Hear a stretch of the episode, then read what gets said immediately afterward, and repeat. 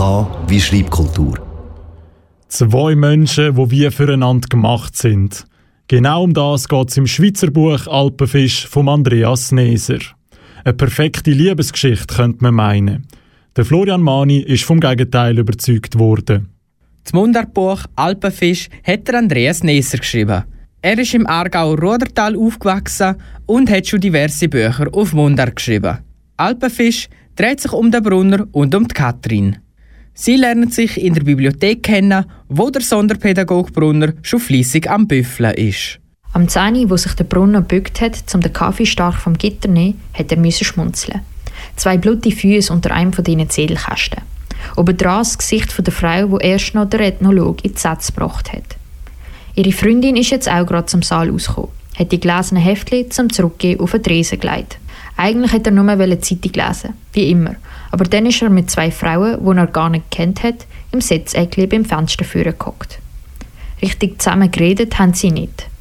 Es war mehr ein Ausfrögeln, ein wechselseitiges Gewünderle. Schon im dritten, leck. Und wo? Jo, sag! Nein, nein, beim Guggenbühl. Und römisch recht denk auch. Jojo, Statistik bis zum geht nicht mehr. Also de, morgen wieder, hat der Brunner gesagt und das Becherli in den Köder gerührt. Kathrin hat nur gelächelt und ist gegangen. Die Kathrin ist eine Rechtsstudentin. Schon von Anfang an funkt es zwischen den beiden, weil sie haben ein grosses Ding gemeinsam. Sie sind zwar erst Mitte 20, aber haben schon traumatische Erlebnisse gehabt. Am Brunner, seiner Bruder, ist bei einem tragischen Unfall gestorben und er hat seitdem auch keinen Kontakt mehr zu den Eltern. Auch die Katrin ist prägt. Sie ist vom Kollegen von ihrem Vater immer wieder vergewaltigt worden. Kaum hat sie richtig geschlafen, hat es an der Tür gepratscht. Es ist einen Moment gegangen, bis sie realisiert hat, dass der Felix nicht neben ihr leidet. Sie hat aufgetan und gerade gemerkt, dass er nochmal ist saufen. Mit einem breiten, starken Grinsen ist er auf sie zu und hat ihr einen Klopf auf die Ohren gegeben, dass sie zinderst aufs Bett geflogen ist. Sie hat Panik bekommen, wollte zu der Tür hechten, aber er war schneller. Gewesen. Am Fuß hat er sie verwünscht und aufs Bett zurückgeschlagen. Dann hat er sie am Hals gepackt. Ich auf dem Rücken, er auf mir oben. Ich will sagen, hör bitte auf, aber ich komme keine Luft über. Gang ab, du Tier, will ich sagen. Aber ich kann nicht schnaufen. Es ist so eine Angst, Christian. Wenn du nur noch Angst bist und verstickst. Der Vater weiß das, aber es interessiert ihn nicht. Katrin lebt noch bei ihm und ist sogar seine Buchhalterin. Zur Mutter kann sie auch nicht gehen, weil die ist gestorben, als Katrin 13 war.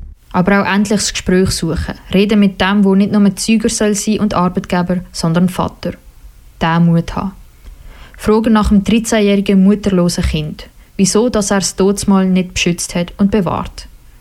Und dran ein Absatz über das Gespräch mit dem Vater, wo er heimgekommen ist vom Keigeln mit den Jäger.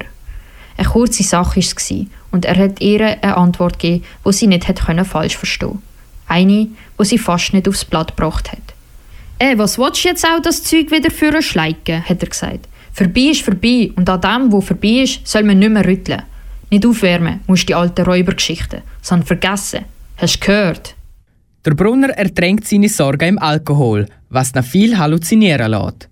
Kathrin hingegen schottet sich komplett ab und vertraut niemandem. Nicht einmal am Brunner, obwohl sie genau weiß, dass beide füreinander gemacht wären. Im Alpenfisch lässt man immer abwechslungsweise in die Gedanken der beiden. Trotzdem liegt der Fokus vom Mundartroman beim Brunner. Er probiert nämlich, der Katrin immer wieder zu helfen, doch sie schupft jedes Mal mehr von sich weg. Und das lässt seine starken Selbstzweifel noch grösser werden. Der Andreas Neser hat Alpenfisch in einer Mischung aus dem Aargauer und dem Berner Dialekt geschrieben. Für mich als Bündner ist es sehr schwierig, um gewisse Wörter zu verstehen.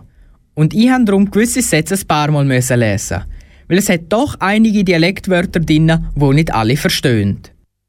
Im Großen und Ganzen ist aber das Buch durchaus spannend und hat mich immer wieder aufs Neue mit den starken Emotionen der beiden Charakter fasziniert. Immer wieder habe ich gehofft, dass sich die beiden versöhnen und dass es alles, was sie erlebt haben, mal rauslassen können. Den Mundart-Roman Alpenfisch gibt es bei verschiedenen lokalen Buchhandlungen. Viele von denen haben jetzt in der Krise auch einen Lieferservice eingeführt.